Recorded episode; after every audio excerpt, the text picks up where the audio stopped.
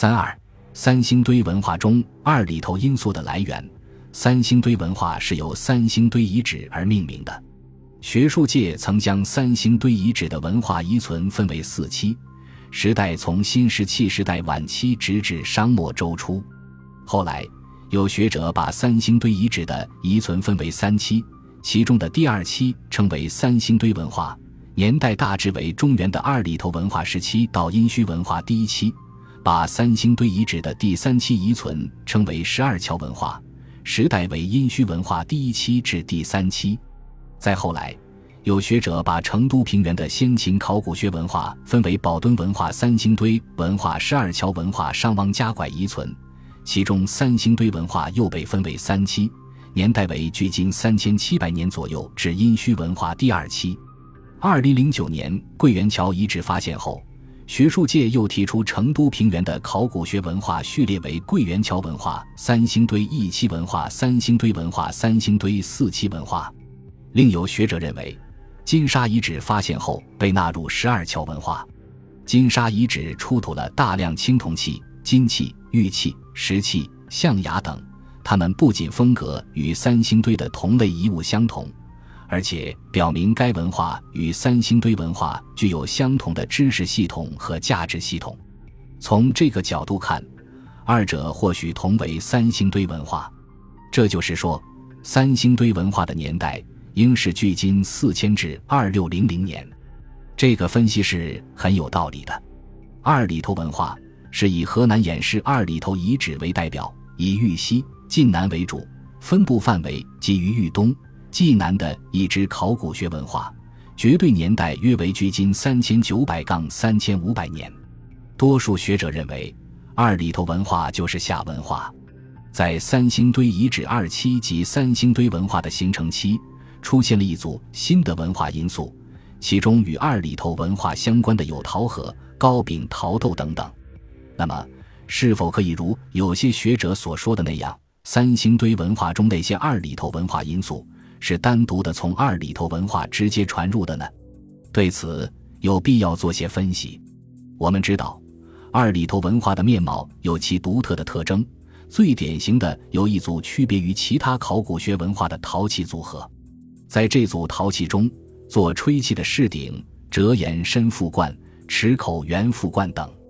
做石器和容器的是深腹盆、三足盘、平底盆、豆、小口高领罐、瓮、缸等。另外还有盛绿器、器盖以及孤、爵、喝等酒器。池口圆腹罐口沿部位的花边形装饰的深腹盆、赠、池口罐等口沿下附加对称的机关形盘。是这组陶器中很有特色的风格。青铜器方面，二里头遗址历年来出土不少青铜器，有工具、武器和礼器。工具主要是小刀、钻、锥、凿、奔、鱼钩等，造型简单。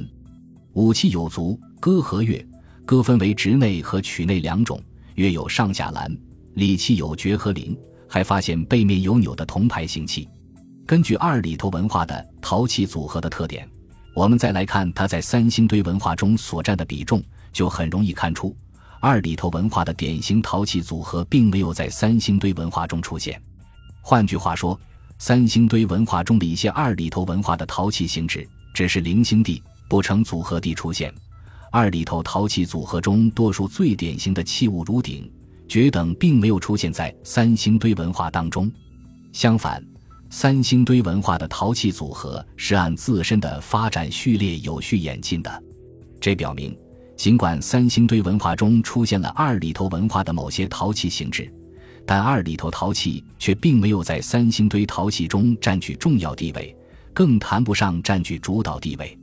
三星堆文化中出现的两件铜牌式，图案形制与二里头出土的极为相似，应与二里头文化有关。但二里头青铜爵、须内戈以及青铜工具等，则不见于三星堆，而三星堆青铜文化的主体代表是大型雕像群，这在二里头文化中是绝对没有的。这也可以表明，尽管三星堆文化中发现了二里头文化的某些青铜器形制，但二里头青铜器却并没有在三星堆文化中占据重要地位，更谈不上占据主导地位。三星堆遗址出土的陶器种类较多。据资料，复原的器型有罐、高柄豆、圈足豆、鸟头把勺和圈足盘、平底盘、瓮、器盖、喇叭形器、碟、瓶、杯、碗、壶、纺轮、网坠等二十多种，每种又有不同的类型。其中可见到的与二里头文化有关的只有和高柄豆、菇。而且并不是所有高柄豆都与二里头有关，可见在三星堆陶器种类上，二里头因素所占比例很小，不到百分之七，不占主导地位。从陶器功能上认识，三星堆文化自身的陶器组合是全方位的：吹器、食器、饮器、日常用器、器盖、器座等，形成完整的功能体系。但其中的二里头文化陶器则没有形成完整的功能体系，只是零散个别的。高柄豆只能盛装少量食品，盒则只能盛水或酒，或做加温水酒之用。菇只能做饮酒之器。这三种功能不但根本构不成一个人们共同体所需陶器的功能体系，而且就每一种来说，也完全没有它的组合配套器物，更可见其功能之片面。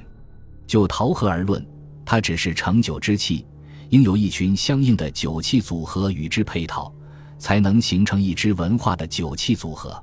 我们看三星堆文化的酒器，从酿酒之器高岭大罐，到盛酒之器瓮、缸、壶，到舀酒之器鸟头把勺，再到饮酒之器瓶底数井瓶形杯等，应有尽有，形成完整的酒器组合及功能体系。这与其中二里头文化因素仅见陶盒。陶菇的情形是决然不同的，可见三星堆文化中的二里头文化因素，从功能体系中看是极度缺乏、极不全面的。从以上分析来看，二里头文化因素不但没有在三星堆文化中占据主要地位，相反却居于很次要的地位。同时，它自身也并没有形成组群的集合关系，没有形成文化特质集结和功能体系。这几种文化因素。只有把它们与三星堆文化相充分结合时，才能形成完整的组群关系和功能体系。显而易见，试图从陶器的角度来论证三星堆文化中的二里头因素是由夏商之际迁入成都地区的夏移民所带来，这种观点没有得到考古材料的有力支持。况且，三星堆文化的形成期相当于二里头二期，而这个时代比夏商之际早了足有二百年。怎么可能说较早的事物是由较晚的事物造成的呢？要从陶器方面分析一支新型文化的形成，应该而且必须看这支文化形成时期新出现的全部陶器组合，即是把新出现的陶器看成一组完整的文化特质集结，而不仅仅是看其中的一种文化因素。对于三星堆文化来说，也必须如此。就是要看在它的形成时期，同时新出现了哪些陶器。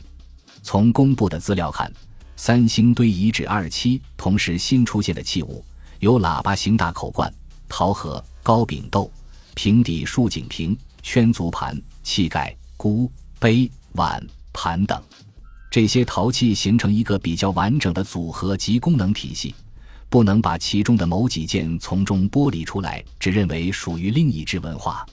由于这组陶器是同时新出现的，功能体系也是完整的，所以这一组完整的陶器组合才是三星堆文化形成时期的特色要素。换言之，只有把这一组陶器作为一个完整的组合，才能证明从三星堆遗址一期到三星堆遗址二期发生变化的原因，才能说明一支新型文化进入三星堆地区，改变了当地原先的文化面貌。显然。作为一组完整的陶器组合，三星堆文化形成期的这组富于特色的陶器，绝不是直接来源于二里头文化的。如前文所述，三星堆文化的开创者是鱼凫，那么在三星堆文化形成期所出现的这一组陶器组合，就应当是鱼凫带入的。而鱼凫为地砖虚所化，与夏同源，所以在鱼凫文化中有夏文化的某些色彩是完全可以理解的。是不足为意的。我们有什么理由一定要去把这支完整的文化肢解开来呢？蜀与夏既然是地砖墟之后的两支亲缘文化，就不能不有某些内在的文化联系。三星堆文化中所包含的二里头文化因素，正是这种关系的生动体现。不过，尽管属下同源，文化上源具有相关性，但既以别为支系，发展地域有异，政治单位不同，属在西南立国称雄，下在中原建立王朝，因而文化上必然又具有相当差异。三星堆文化与二里头文化在主体文化面貌上的差异，正是二者别为支系。独立发展、自成体系的生动体现。夏王朝作为中原之主，以九鼎象征至高无上的国家政权；属为西南雄长，则以金杖象征王权，表明以别为一方之主，政体不与夏同。但是，即令如此，地专需文化的传统特征仍顽强地在蜀地持续不断地传承下来，终于服王朝之势。即从三星堆文化的形成期直到它的衰亡，始终未曾间断。这种现象，正是中华文明多元一体的一个生动体现。感谢您的收听，本集已经播讲完毕。喜欢请订阅专辑，关注主播主页，更多精彩内容等着你。